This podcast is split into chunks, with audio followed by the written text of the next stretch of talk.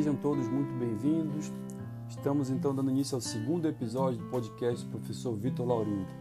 Hoje falaremos um pouco mais sobre o estudo de direitos humanos a partir de dimensões. No episódio anterior, vimos que os direitos humanos têm uma característica muito específica que é a historicidade. Logo, representam conquistas históricas dos indivíduos, dos seres humanos, em face do Estado, repelindo suas ameaças e, ora, compelindo o Estado a atuar em prol dessas vidas.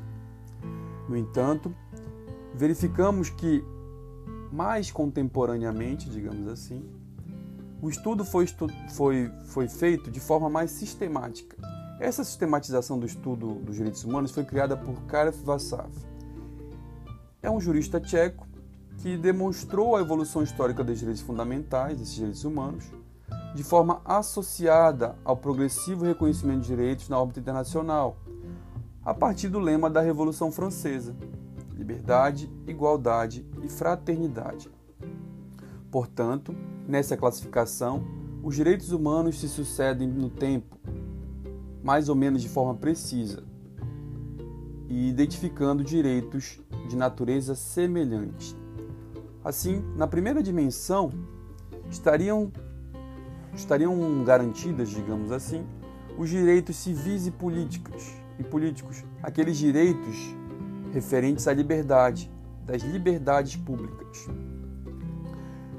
Se, citam, se cita como marco histórico da conquista desses direitos de primeira geração, de primeira dimensão, melhor dizendo, a independência norte-americana e a Revolução Francesa. No Brasil, a Constituição de 88 registra essas liberdades públicas no seu artigo 5, o maior artigo da nossa Constituição. A segunda dimensão dos direitos humanos estaria mais preocupada em garantir a igualdade, não só formal perante a lei, mas uma maior igualdade material. Portanto, ela trata de direitos econômicos, sociais e culturais.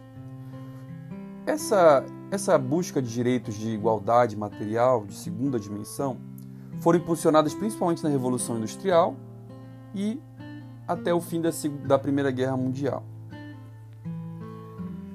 Por quê? Porque observou-se que aquelas conquistas iniciais de liberdades públicas não garantiram uma sociedade mais justa, equilibrada, organizada, rica e que o quadro social das pessoas estava se deteriorando também. Então começou a se pensar em outra forma de relação social com o Estado. Os principais marcos históricos dessa segunda dimensão de direitos humanos são a Constituição da Alemanha de 1909, chamada de Constituição de Weimar, bem como o Tratado de Versalhes. Por quê? Porque define condições jurídicas mínimas que assegura a independência social desses indivíduos. A criação da ONU em 1945 e o lançamento da DUD, Declaração Universal dos Direitos Humanos, em 1948, representam então a afirmação de todos esses direitos, tanto de primeira dimensão quanto de segunda dimensão.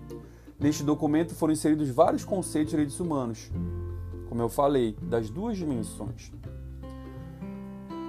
A terceira dimensão, né, dentro dessa classificação criada aí a partir do lema liberdade, igualdade e fraternidade, ela busca uma maior fraternidade, então, uma maior solidariedade entre os indivíduos.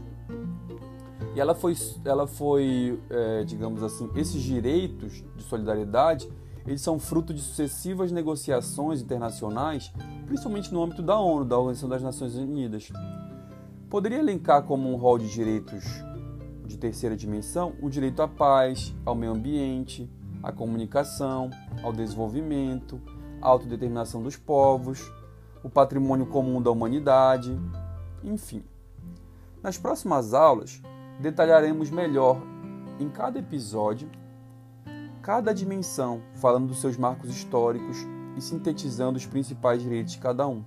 Mas lembrem-se, Retomando o que vimos hoje, a primeira dimensão dos direitos humanos se, se procura uma maior proteção da liberdade, dessas liberdades públicas, direitos civis e políticos, e tem como marco histórico a independência dos Estados Unidos em 1776 e a Revolução Francesa em 1789.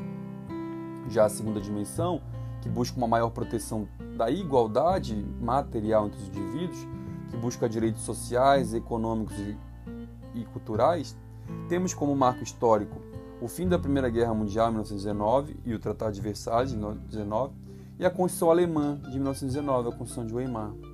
Já a terceira dimensão, que busca uma maior proteção da fraternidade, da solidariedade entre os indivíduos, podemos dizer que seu marco histórico são os inúmeros documentos produzidos já no âmbito da ONU, Organização das Nações Unidas, criada, criada em 1945, após a Segunda Guerra Mundial.